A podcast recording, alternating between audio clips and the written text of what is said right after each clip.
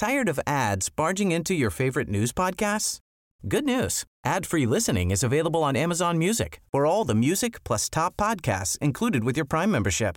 Stay up to date on everything newsworthy by downloading the Amazon Music app for free or go to amazon.com slash news ad free. That's amazon.com slash news ad free to catch up on the latest episodes without the ads. El Heraldo Media Group presenta Periodismo de Emergencia con Arturo Rodríguez, Hiroshi Takahashi y Roberto Aguilar. Con las reglas del oficio.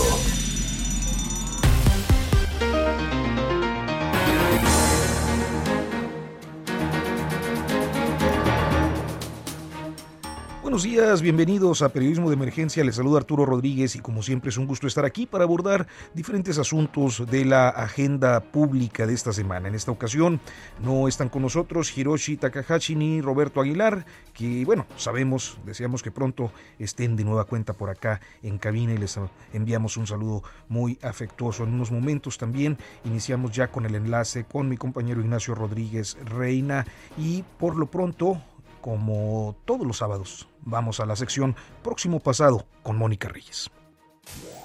Próximo Pasado, la noticia que debes saber. Claro que sí, muchas gracias. Buenos días. La semana inició con la polémica sobre las cifras de fallecidos por COVID-19, que en un cálculo más actualizado se fijó en más de 301 mil casos asociados a la enfermedad.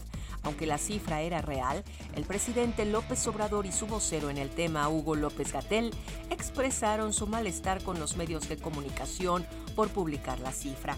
En medio de esto, el ritmo de vacunación sigue lento y al cierre de la semana, el canciller Marcelo Ebrard anunció que hasta el momento el país ha recibido cerca de 14.700.000 dosis. En tanto así, México superó los 7 millones de personas inmunizadas que representan poco más del 5% de la población. A punto de iniciar el periodo de campañas políticas, el Tribunal Electoral del Poder Judicial de la Federación resolvió que las conferencias de prensa matutinas que encabeza el presidente López Obrador podrán continuar, pero en estas se presentará información neutral.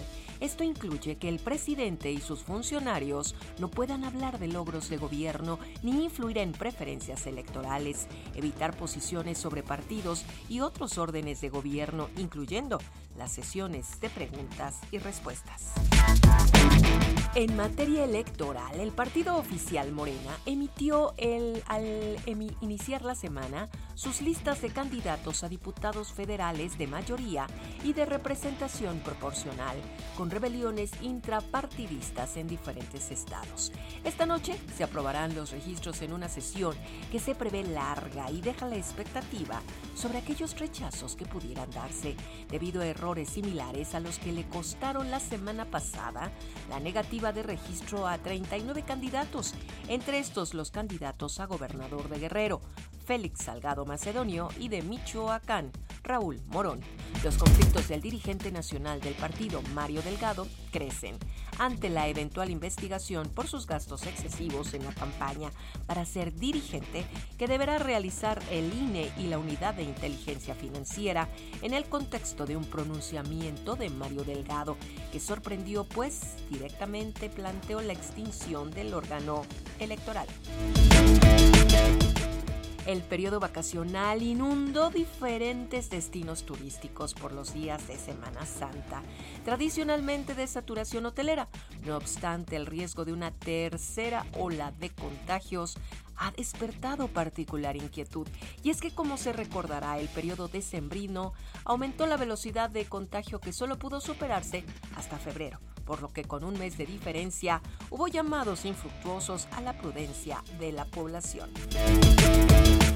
Y finalmente uno de los temas que sacudieron al país el fin de semana fue el asunto de atención durante varios días y es la brutalidad policíaca que cobró la vida de Victoria Salazar en Tulum, detonando una ola de inconformidad, particularmente en Quintana Roo, solo amainada por las fechas de asueto, un asunto que se abordará hoy en Periodismo de Emergencia.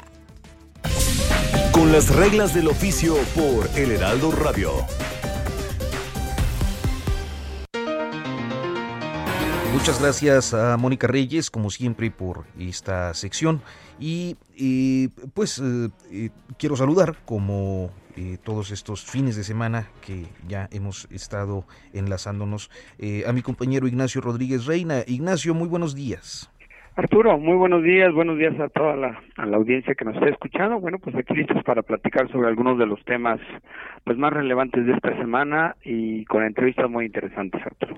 Pues sí, hay eh, pues diferentes temas que eh, están acaparando la agenda pública. Yo creo que eh, a pesar de que estamos pues cerrando lo que es la Semana Santa, la Semana Mayor, la Semana de Asueto de esta temporada, lo cierto es que la agenda pública no ha parado, la agenda política ha estado muy intensa, mañana empiezan las campañas y este asunto de Quintana Roo que creo que fue eh, pues auténticamente escandaloso, ¿no? Eh, una eh, pues brutalidad policíaca que cobró la vida de, de Victoria Salazar, esta mujer de nacionalidad hondureña que este pues fue asesinada en la vía pública, Nacho.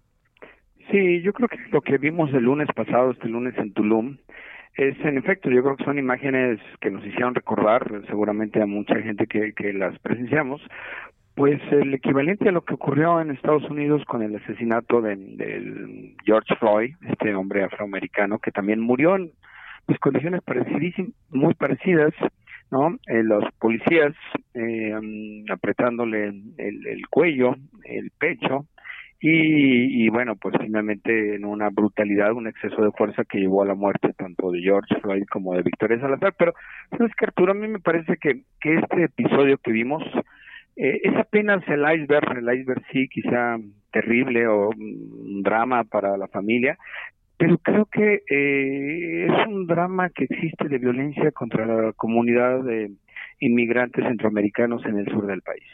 O sea, sí ves un este matiz eh, clasista, digamos, racista, discriminatorio en la conducta policíaca ahí.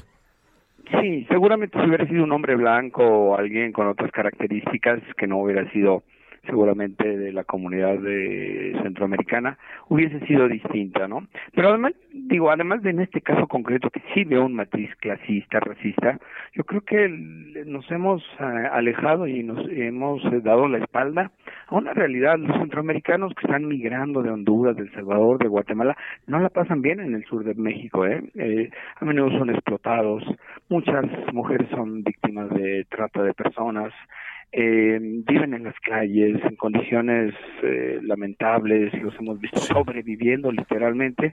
Y bueno, el gobierno mexicano ahí pone algunos refugios, algunos albergues, este, pero me parece que en realidad este, ahí hay un problema mucho más grande. Sí, creo que también es parte de una situación continua y generalizada en todo el país con las policías, es decir, eh, por perfil de aspecto en todas partes, eh, pues cometen este tipo de excesos que muchas veces no llegamos a darnos cuenta porque pues no son videograbados. En este caso fue demasiado público, pero me parece que además tiene este componente de una violencia de género que ha puesto a Quintana Roo en el foco público desde hace meses y por eso esta mañana hemos enlazado a nuestro corresponsal, eh, corresponsal del Heraldo Media Group, Alejandro Castro, allá en Quintana Roo. Alejandro, muy buenos días, te saludamos Arturo Rodríguez, tu servidor, y, e Ignacio Rodríguez Reina.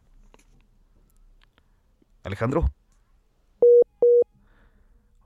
parece que eh, se, se, complicó la comunicación. Bueno, eh, vamos a, tratar porque eh, de hacer este enlace, porque además de la situación de Victoria Salazar en Tulum, se dio también el pasado fin de semana, pues el primer feminicidio en Holbox, este paraíso turístico tan y pues sonado en los últimos años, un destino que ha sido también como eh, el de moda y que eh, pues ahora registra su primer eh, feminicidio. Ahora sí me parece que ya está Alejandro Castro en la línea. Alejandro. ¿Qué tal, Ignacio Arturo? Buenos, buenos días. Buenos días. Pues mira, eh, queríamos tener tu eh, actualización de las cosas allá en Quintana Roo, particularmente con el caso de Tulum, de Victoria Salazar, y, y, también con el tema de eh, feminicidios como lo ocurrido en Holbox. Bien, Arturo, pues comentarte que, Arturo Ignacio, perdón, comentarles que esta mañana ya eh, salió el cuerpo de Victoria hacia el Aeropuerto Internacional de Cancún para ser repatriado a El Salvador.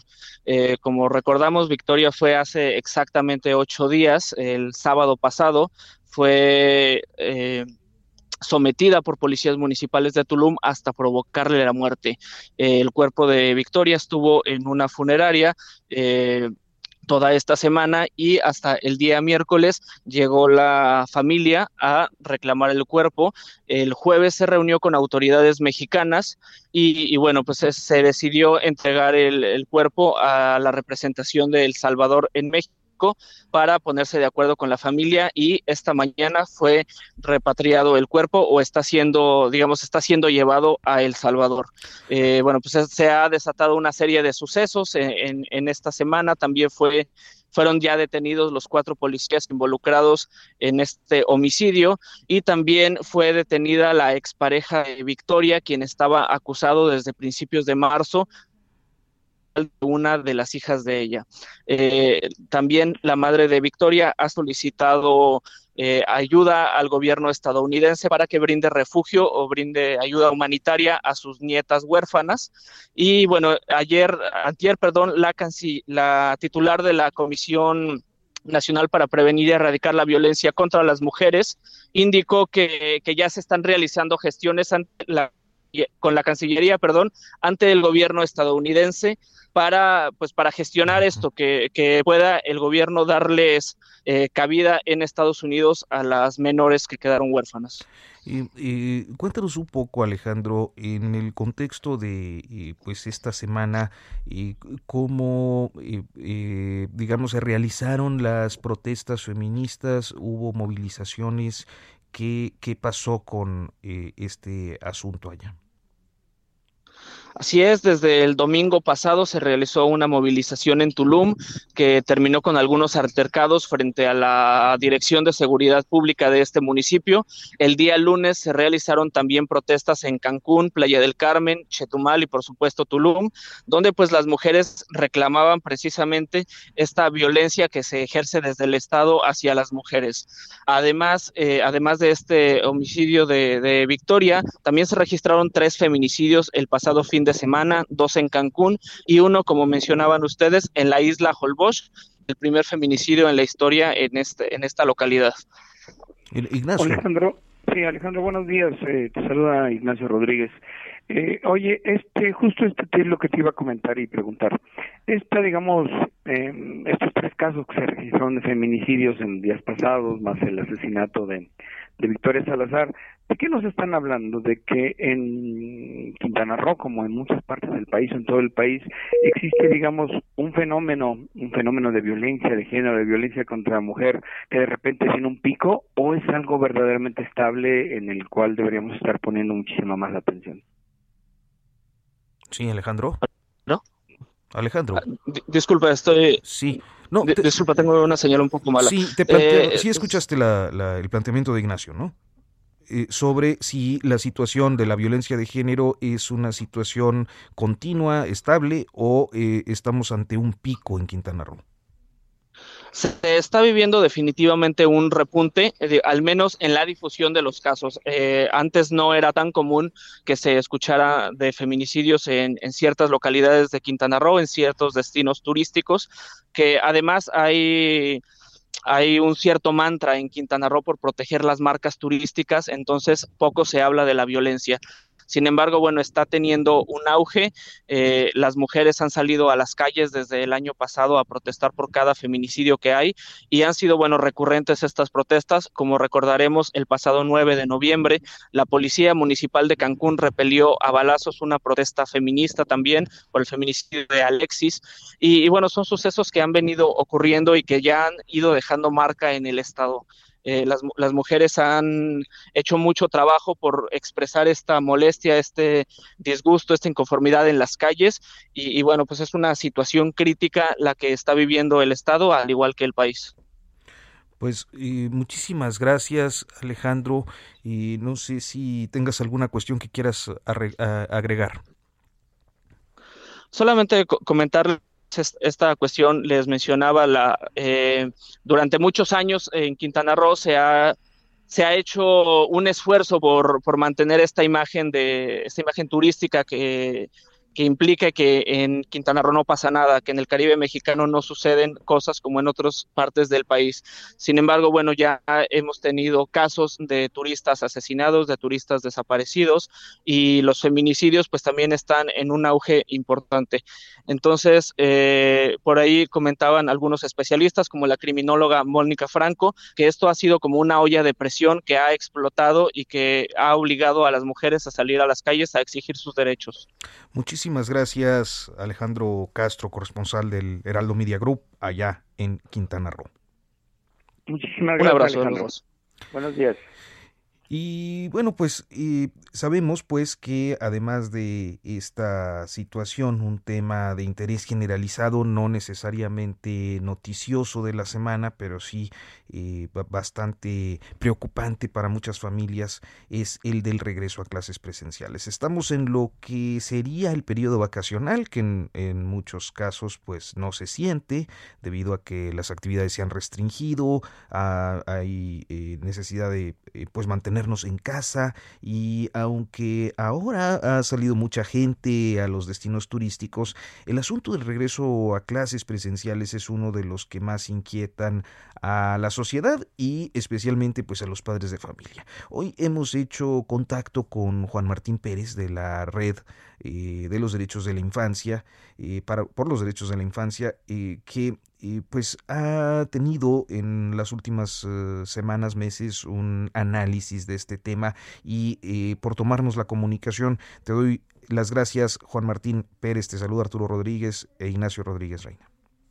Arturo, Ignacio, muchísimas gracias por tomar este tema aun cuando estamos en vacaciones y pareciera que no es un tema de interés, es muy, muy importante recordar que llevamos un año desde el confinamiento y cierre de escuelas y lamentablemente el impacto que se tiene en la vida de niños, niñas y adolescentes, que hay que recordar son uno de cada tres habitantes en México, y son muy altos los y negativos los impactos. Creo que esto el público que nos escucha lo puede constatar en su entorno, ya sea sus hijos e hijas o vecinos, pero bueno, en este tiempo eh, lo que observamos son muchos problemas de sociabilidad, eh, mucho más tiempo expuestos a pantallas, lo cual tiene también implicaciones, pero sobre todo, eh, particularmente en eh, adolescentes, se ha incrementado la ansiedad, la depresión, el consumo de alimentos. Eh, también de manera reciente, hace un poco un mes, la Secretaría de Salud reportó que en general la población, incluida niños, niñas y adolescentes, tuvieron un incremento de peso de 8 kilos en lo que va de esta pandemia. Pero el 23 de marzo el INEGI reportó que 5.3 millones de niños y niñas ya abandonaron la escuela y personas jóvenes. Entonces, los impactos están siendo muy altos y hay que recordar que la escuela, además de un lugar de socialización, es un espacio directamente vinculado con el desarrollo cognitivo, eh, eh, metabólico de, de los niños y niñas y la visión que ha estado pues centrada en el mundo adulto, en la economía, en otro tipo de preocupaciones, no ha mirado eh, que niños y niñas se están viendo afectados. Eh, esto es un tema global, pero que en nuestro país, lamentablemente, uno de los temas que puede ser una alternativa para sobrellevar la pandemia o las olas de pandemia como vamos a enfrentar es con eh, el retorno a las escuelas. Y aquí es importante precisar, el retorno tiene que ser gradual, seguro y sin discriminación. No podemos pensar que esto es mágico y que regresaremos a recoger los, este, a, mover las bancas o a recoger las cosas que se quedaron hace un año. Y claramente las, los inmuebles, las establecimientos escolares, muchos, la gran mayoría están deteriorados, se tendrá que hacer un diagnóstico de en cuáles se puede regresar. Va a ser muy importante abrir y diversificar las formas de pensar este retorno. Y me permitiría poner algunos ejemplos. En, por ejemplo, en Ecuador, eh, abrieron la posibilidad de que aquellas familias que ya no quieren que sus hijos e hijas regresen por varios motivos, eh, el reconocimiento de escuela en casa. También hay familias o grupos de amigos y amigas que se han reunido y que están teniendo como pequeños grupos, le llaman burbujas, donde se van acompañando con los maestros y maestras de la escuela y con algún apoyo externo. También están aquellos que regresan al establecimiento escolar o incluso lugares que se han dado donde las escuelas siguen abiertas, no para clases formales, sino para asesoría o incluso para encuentros. Los patios son un lugar de reencontrarse con los amigos, amigas. Todo esto implica seguir usando cubrebocas, mantener la sana distancia, eh, lavado de manos o uso de gel. Es decir, hay muchas modalidades que en América Latina se están usando y lamentablemente México es el único país en la región que ha mantenido sus puertas cerradas a diferencia de prácticamente todos los países de América Latina o hablemos del continente. Ignacio. Sí, Juan Martín, muy buenos días. sin duda me parece que el tema de la educación, por mucho que no estuviera en la agenda, en, los reflectores de, los medios de comunicación, me parece que es un tema fundamental. Podríamos hablar de pues, la violencia, también de la pérdida incluso de un, de un, de un periodo, de un año de desarrollo cognitivo, de la violencia contra los niños dentro de las casas, hay que decirlo también. Este, lo, lo que tú nos estás platicando es la apuesta de la red de derecho eh, por los derechos de la infancia y niñas, niños y adolescentes sería ya un regreso a clases, ya no se puede eh, eh, aguantar más. Sí, mira, yo creo que lo que estamos llamando es a que se pueda reactivar las comunidades educativas, es decir, que se retorne porque se perdió con el con el cierre de las escuelas al diálogo de directivos, maestros y maestras, familias y niños, niñas y adolescentes. Y en ese diálogo, pues se tiene que hacer un diagnóstico de cómo estamos todas, todos, cómo está el inmueble, cómo va el semáforo epidemiológico, y a partir de eso se pueden ir tomando definiciones no de país, no de entidades federativas, sino de semáforos municipales. Porque ahora mismo, eh, previo a, a las vacaciones, un poco se logró semáforo verde en varios estados y de acuerdo al criterio las escuelas se abrirían con semáforo verde. Y no, no sabemos que está el periodo vacacional, pero nadie comenzó a hablar de, bueno, vamos a reunirnos en la escuela como el semáforo verde, empezamos a planificar el retorno.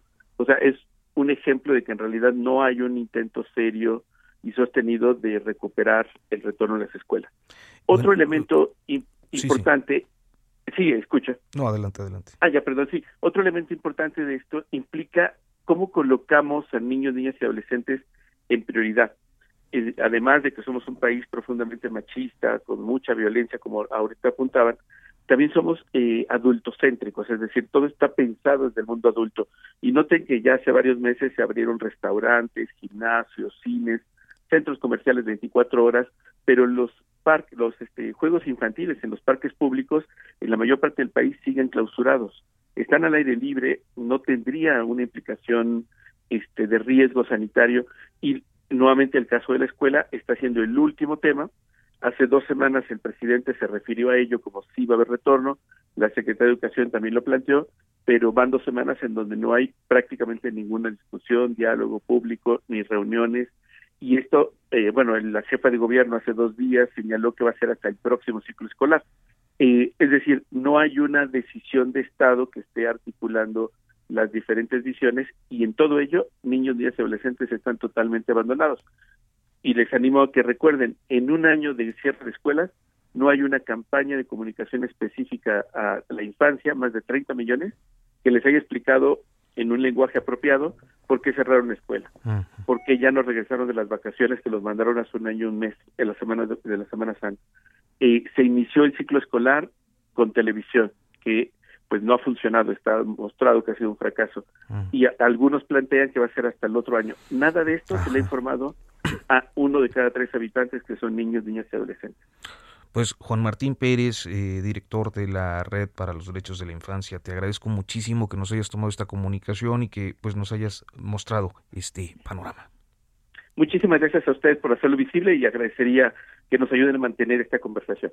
No, hombre, pues al contrario, creo que para nosotros es eh, pues uno de los temas eh, más relevantes de este escenario pandémico que nos ha tocado vivir y que creo que efectivamente en ocasiones queda fuera de la agenda y de la discusión pública. Así que muchísimas gracias, Juan Martín, te estaremos buscando. Muy buen día, gracias a los dos. Bye bye. Gracias, muy buenos días, Juan Martín. Pues, Ignacio, son ya las 10 con 24 minutos, casi 25, y es la hora de hacer una pausa en periodismo de emergencia. En unos momentos continuamos.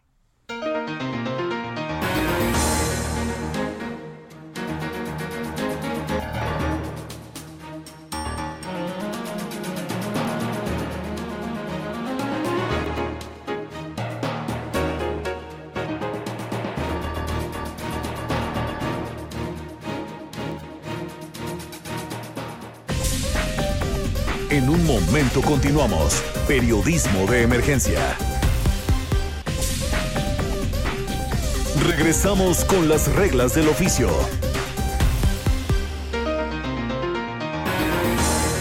Continuamos, continuamos en periodismo de emergencia, son las 10 de la mañana con 30 minutos y continuamos aquí en esta emisión. Eh, su servidor, Arturo Rodríguez, el burro por delante, decían eh, en la escuela, ¿no? e Ignacio Rodríguez Reina, que está enlazado a esta transmisión. Y pues Ignacio, creo que nos llamó mucho la atención, o personalmente a, a, mí me llamó mucho la atención, naturalmente con un sentido periodístico, el video de Ricardo Anaya Cortés, este político que recorre el país sin cargo partidista ni candidatura formal y de meterse a una mina, un pocito, mejor dicho, un pocito de carbón. Eh, y, llamó mucho la atención porque, entre otras cosas, pues fue él uno de los que aprobó, no solo aprobaron, sino que eh, pues eh, alentaron el consenso en relación a la reforma laboral y luego a la reforma energética que posibilitó ese tipo de explotaciones. Y para hablar de esto, hemos contactado hoy pues a quien ha dado un amplísimo seguimiento al tema carbonero desde 2006, que es Cristina Auerbach Benavides. Cristina, muy buenos días. Buenos días, Arturo Ignacio, a sus órdenes. Pues eh, cuéntanos, a ver, lo de Anaya en el Pocito, ¿cómo lo viste, cómo lo analizaste, cómo lo valoras? Pues mira, a mí me sorprendió mucho la osadía, la osadía de irse a meter como al turismo carbonífera, como si él no fuera parte del problema, ¿no? Y eso es lo que lo que vemos que no solo muestra una enorme ignorancia, es bajaron sin equipo de seguridad, si traían casco, lámpara, cubreboca, evidentemente a los trabajadores les acaban de dar el cubreboca porque está limpio, entonces no estaban trabajando. O estaban trabajando sin cubreboca y se los pusieron para la foto con Anaya, ¿no? Para que no fueran a contagiar a Anaya. Pero no traen autorrescatadores, la mina no está polviada, eh, no hay eh, el monitoreo de, gases, nada, nada, ¿no? Y él lo hace y hace un video como lastimosamente, ¿no? Eh, pobrecitos los mineros, miren cómo los tratan de mal. Y no dice que en, el periodo panista murieron más de 200 porque ellos lo permitieron, ellos lo toleraron, ellos lo sabían y nunca hicieron nada. Así que realmente es como como ridículo. Obviamente, para quien no conoce de minería de, del carbón, excepto que las minas explotan por pasta de conchos, pues pareciera que es un acto heroico meterse a una, a una mina, cuando lo que está haciendo es publicidad, ¿no? Y me parece muy, muy deplorable que además pareciera que va persiguiendo a Andrés Manuel, porque Andrés Manuel estaba en Cuatro Ciénegas y entonces él va a un pozo de carbón. ¿A qué viene, pues? Eh, y, y obviamente ese pozo no está en Castaños. O sea, no sé qué pozo es, porque obviamente no dicen qué empresa es, porque en ese momento hubiéramos pedido inspección por seguridad y higiene para que la cancelaran. Porque se notan, se notan, se notan en el video violaciones de normas, además de esto que tiene que ver con los equipos de, de protección. Sí, por supuesto, por supuesto. ¿Cuáles eh, serían? Eh, o sea, no está polveada. Una mina de carbón debe de ser blanca. Se le pone un polvo blanco que es polvo inerte para evitar la combustión del polvo de carbón. Las minas de carbón no son negras, deben ser blancas. Y esta estaba negra como la conciencia de Anaya, ¿no? A lo mejor era reflejo de su conciencia.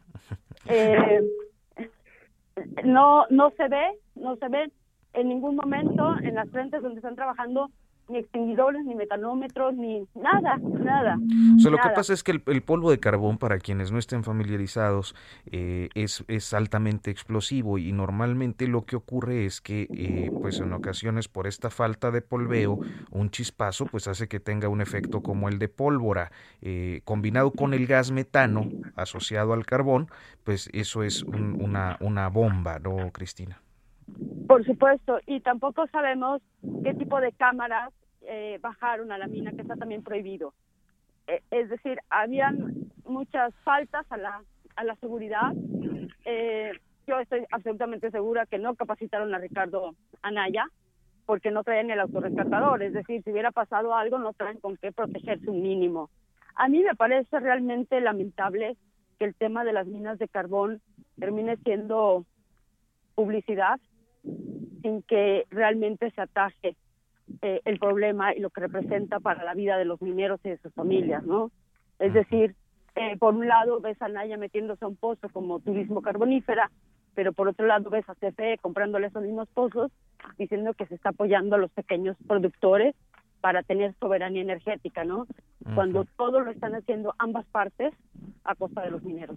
Ignacio, Sí, Cristina, muy buenos días. Te saluda Ignacio Rodríguez. Eh, te escuchaba y, pensaba en que, digamos, esta propaganda anticipada que está haciendo Ricardo Anaya en vistas seguramente a tener alguna participación política en el 2024, dejaba de lado algo que, que entiendo que gente como tú han estado insistiendo en llamar la atención y que, sin embargo, persiste, que es la explotación laboral y en particular de un sector un sector más vulnerable de la población que son los las niñas y los niños, ¿no? Sí, eh, sobre todo eh, los niños, las niñas no, no van a las minas, van menores de, edad, lo cual está prohibido por la por la ley y eh, creo que lo para mí lo, lo terrible aquí obviamente no mostraron a ningún niño, no, pues nomás eso faltaba, ¿no? Que, que todos se traten de resolverlo como es que ahora ganan menos, ¿no? Entonces hay que ayudarlos para que ganen más. No, no, señor, lo que hay que hacer es poner minas en donde eh, se establezcan condiciones de seguridad y higiene, de tal modo que ellos cuando entren salgan para ir a sus casas. Cristina, mencionabas esta situación del carbón eh, y la compra de eh, pues este mineral por parte de la Comisión Federal de Electricidad que desde septiembre octubre porque no fue con el apagón, sino desde septiembre, octubre, pues recuerdo que el presidente estuvo por allá y anunció la reactivación de las dos carboeléctricas para tratar de alcanzar su máxima capacidad. ¿Qué está pasando en la región después de ese anuncio? ¿Sí se incrementó la productividad? ¿A dónde está yendo ese carbón? ¿Es carbón que sirve para las carboeléctricas? ¿Y, cuál es, digamos que, la situación de entonces a la fecha? Pues mira, ha sido un proceso sobre todo creo que para la organización, para las familias, para las familias de Pasta Conchos, para todos, muy decepcionante de lo que ha hecho CFE. Porque por un lado ofrecen tomar medidas de no repetición y sin embargo CFE hace todo un programa de compras de carbón donde les termina comprando a los mismos de siempre. Eh, en el propio análisis que hizo CFE, con información que nosotros hicimos llegar a través de la Secretaría de Minas, de las 70 empresas o de las 80 que se inscribieron originalmente, el 10% cumplía, todas las demás no cumplían. Y sin embargo, a todos los que quisieron se les dio contrato. Entonces, vemos ahorita exactamente igual que cuando era Peña Nieto, o era Calderón, o era Fox. No hay diferencia. Hicieron un mega estudio, una propuesta, y al final ves el mismo resultado y es realmente terrible, terrible que a 15 años de pasta de concho las minas estén en peores condiciones y luego las utilizan allá para hacerse campaña, ¿no? En eso hemos terminado. Hay una enorme decepción eh, eh, con la 4T, con la mm. forma en que están haciendo las cosas. Ignacio. Cristina, sí, de las propuestas y de la información que ustedes pusieron, digamos, a disposición de las autoridades de la CFE, de las actuales, hay que decir que la CFE es dirigida por, por Manuel Bartlett. Eh, digamos, ¿qué sería para ti lo más preocupante que no ha sido atendido de, lo que, de, ese diagnóstico y esas propuestas de la información que ustedes les presentaron? Mira, había una marcadas por, por empresas eh, como en tres colores, ¿no? En rojo, amarillo y verde. Bueno, todas las que estaban en rojo tenían historiales de muertes en sus minas, de no cumplimiento con las normas de seguridad y higiene o de operar de forma clandestina o ilegal. Es decir, clandestina cuando se meten a una concesión autorizada por el concesionario, pero sin ningún permiso en regla, nada, y se ponen a extraer carbón. Ilegales porque, aunque tengan unos permisos, por ejemplo, no tienen manifiesto de impacto ambiental. Bueno, de toda esa información la sabe CFE. Cuando estuvo Bartlett en pasta de conchos, se le entregó un folder con las fotografías, las fechas, las horas, la empresa y el historial de la empresa y lo que estaban haciendo y tampoco tomaron cuartos en el asunto. Hubo una reunión de CFE con los empresarios y CFE les dijo que habían empresas que estaban entregando tierra a cambio de carbón y que lo que iba a pasar es que la próxima vez no les iban a comprar, pero no les quitan el contrato. Entonces, pues al final del día terminan siendo iguales. Iguales y es muy lamentable. Fíjate, Cristina, que al abordar el tema, eh, pues en las redes sociales, desde que apareció el video de Anaya, eh, tuve algunos reclamos por no mencionar quiénes eran los beneficiarios de este tipo de minas, porque también hay una asociación histórica político-empresarial o, o, patronal, mejor dicho, político-patronal en, en la zona en relación con el carbón. Entonces, ¿quiénes podemos identificar como, digamos, los peces gordos de la política y el carbón? Mira, hay un, un primer grupo que corresponde a la familia de los Montemayor. De Rogelio, Montemayor. Montemayor. del PMC, correcto. Eh, hay otro grupo que corresponde a Armando Guadiana. Y aquí es bien interesante porque Armando dice que desde 2017 no le vende carbón a CFE. Claro, no le vende a través de sus empresas, pero sí le vende a través de sus contratistas. Es decir, las contratistas trabajan las minas de Armando y CFE les da contrato a las contratistas y entonces Armando mete su carbón a CFE. Hay otro grupo de políticos del PRI locales, entre Régulo Zapata eh, y, ese ese grupo que se pulula en torno a Régulo Zapata, también priistas que tienen ocho o diez empresas. ¿Qué será otra?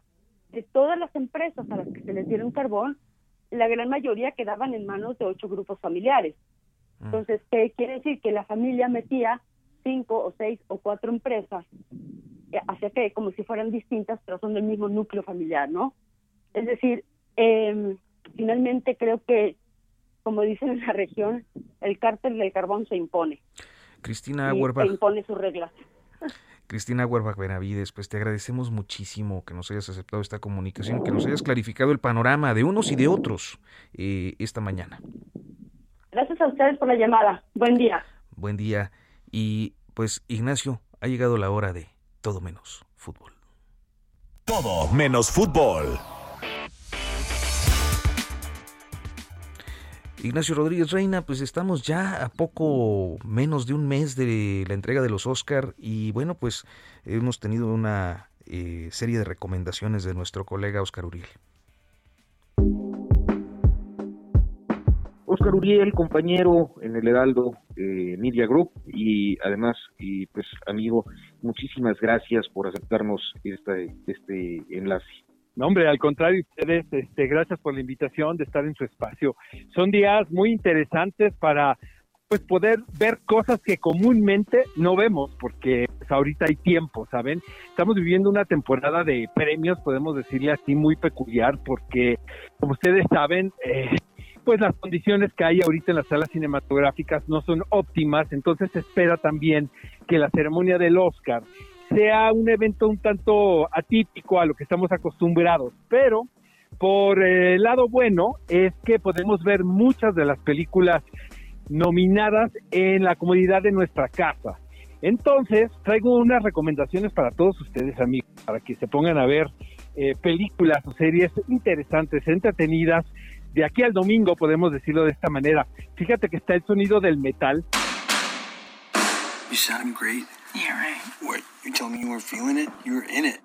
Esta es una producción que podemos encontrar en Prime Video y está protagonizada por Riz Ahmed. Es una película muy interesante porque nos cuenta la historia de un baterista quien poco a poco va perdiendo su capacidad auditiva debido al trabajo, ¿no? A lo que se dedica, ya que tuvo un pasado, pues un tanto, este, pues lleno de vicios y finalmente, pues le cobró factura a esto. Entonces es un personaje que tiene que aprender a vivir sin la capacidad de poder escuchar. Entonces, eh, podemos decir que es un relato de triunfo del espíritu, pero se sale de lo convencional, porque finalmente es el viaje de este personaje caracterizado por Riz Ahmed, quien tiene que aprender a, sobre todo, escucharse a sí mismo. No solamente es una cuestión física, sino que se da cuenta de que vive en un caparazón y que tiene que encontrar el centro de su ser para poder ser feliz. Es una película bien interesante. Riz Ahmed es uno de los contenidos más sólidos en la categoría de mejor actor. Creo que la va a ganar Chadwick Boseman por la red del blues, que es otra película que podemos ver en Netflix.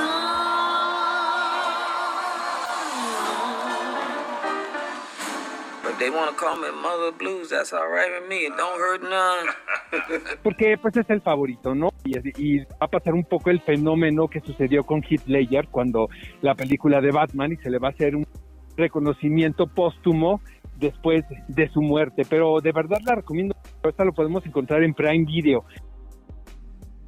Luego, en la categoría de mejor actriz, está Fragmentos de una mujer, es Vanessa Kirby. Fíjense que yo creo que esta es mi favorita de esta categoría de actuación.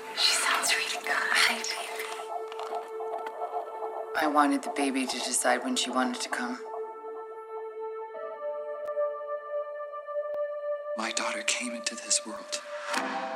Sin embargo, como que se nos perdió poco a poco. La película se estrenó el año pasado en eh, el Festival de Venecia y ya la podemos encontrar en Netflix. Y es la historia eh, post-traumática de una mujer quien tiene que eh, superar el trauma de perder a su bebé en el nacimiento. Es también una cinta muy interesante la podemos encontrar en Netflix. Entonces está Fragmentos de una mujer. Y para todos aquellos que quieran salir de su casa e ir a una sala cinematográfica, está El Padre. Date of birth? Friday, 31st of December, 1937. You're living with your daughter at the moment? Yes, until she goes to live in Paris. Esta película es protagonizada por Anthony Hopkins, está basada en una obra de teatro de Florian Zeller, quien es un dramaturgo francés, y quien ahora él mismo adaptó su obra de teatro y la dirige, su ópera prima. Es de verdad bien interesante desde mi punto de vista la mejor actuación de Anthony Hopkins después del silencio de los inocentes.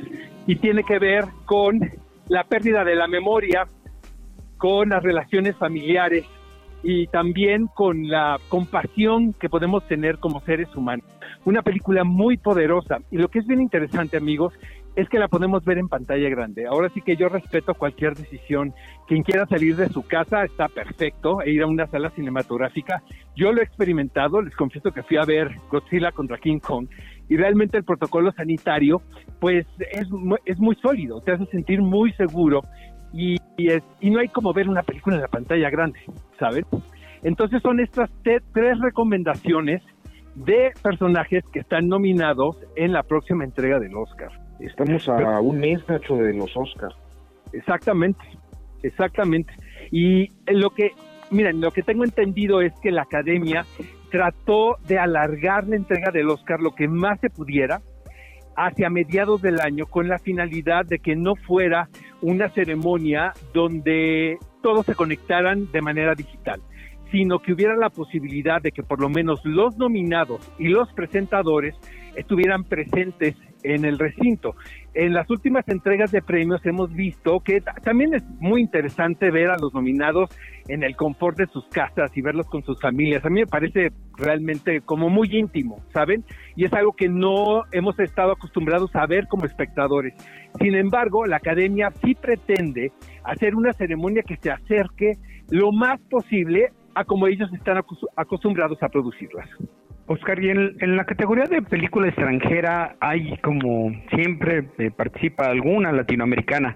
En este caso es una chilena, si mal no tengo entendido. ¿Qué tal eh, tu recomendación? Entiendo que se llama El Agente Topo. El agente topo es sensacional, de verdad es una gozada que también podemos encontrar en Netflix. Tú a contar de hoy día vas a ser un agente topo, un espía. Eso, eh, esta película corresponde a estas nuevas tendencias que hay de hacer como docuficciones. Y es una película protagonizada por personajes de la tercera edad, eh, muy gozosa, muy interesante, que celebra a este tipo de personas y realmente eh, también yo creo que es una de las favoritas para la próxima entrega de, del Oscar. El agente topo, no se les olvide, creo que es una muy buena opción para estos días. Pues muchísimas gracias, Oscar Uriel. No sé, Nacho, si tengas alguna otra...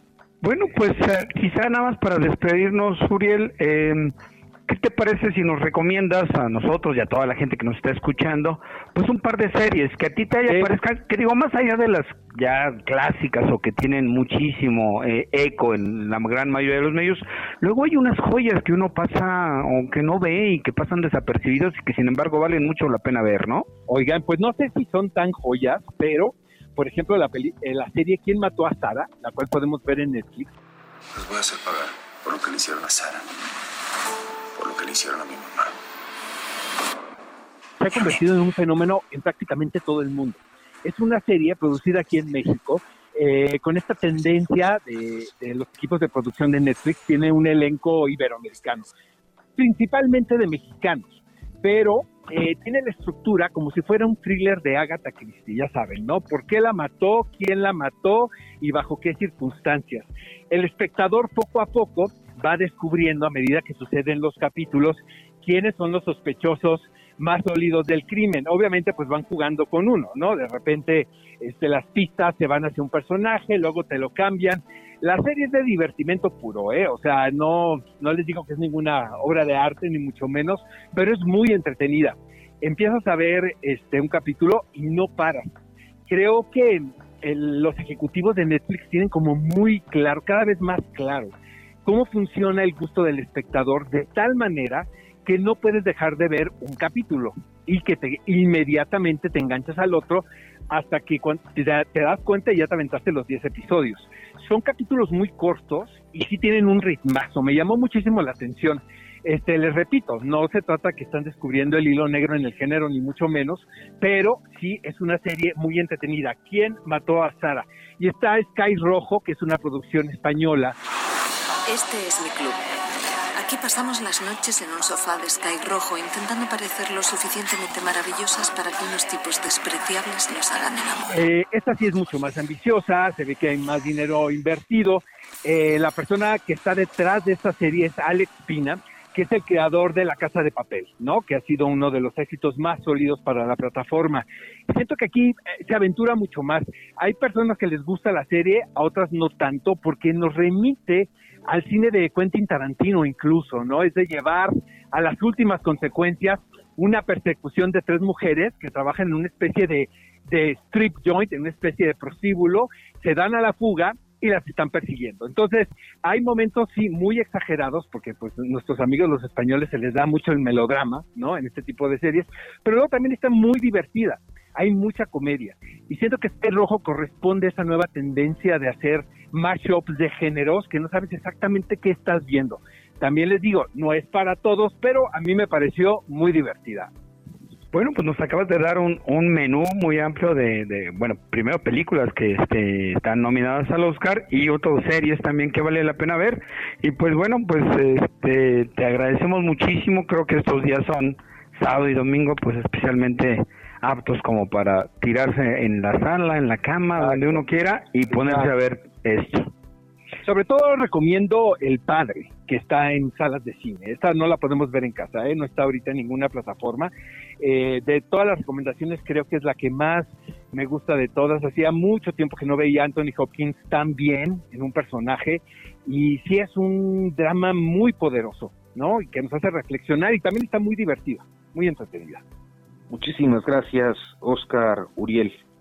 Gracias amigos y pues a ver si nos conectamos cerca de la entrega de los Óscares para comentar ahí nuestras apuestas, ¿no? Justo, vamos a, proponer, muchísimas gracias, lo, vamos a hacer, te vamos a tomar la palabra.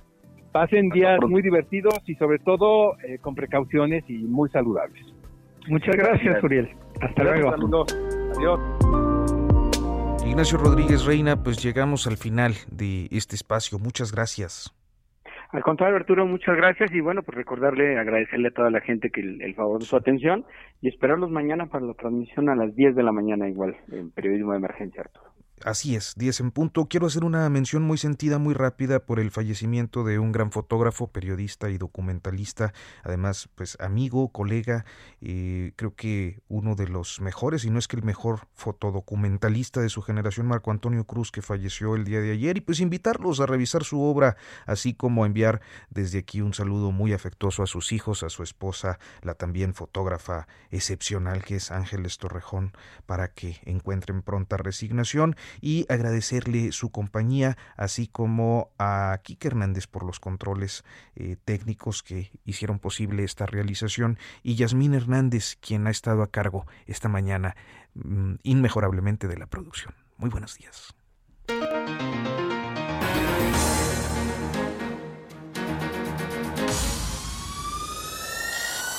Esto fue Periodismo de Emergencia con las reglas del oficio.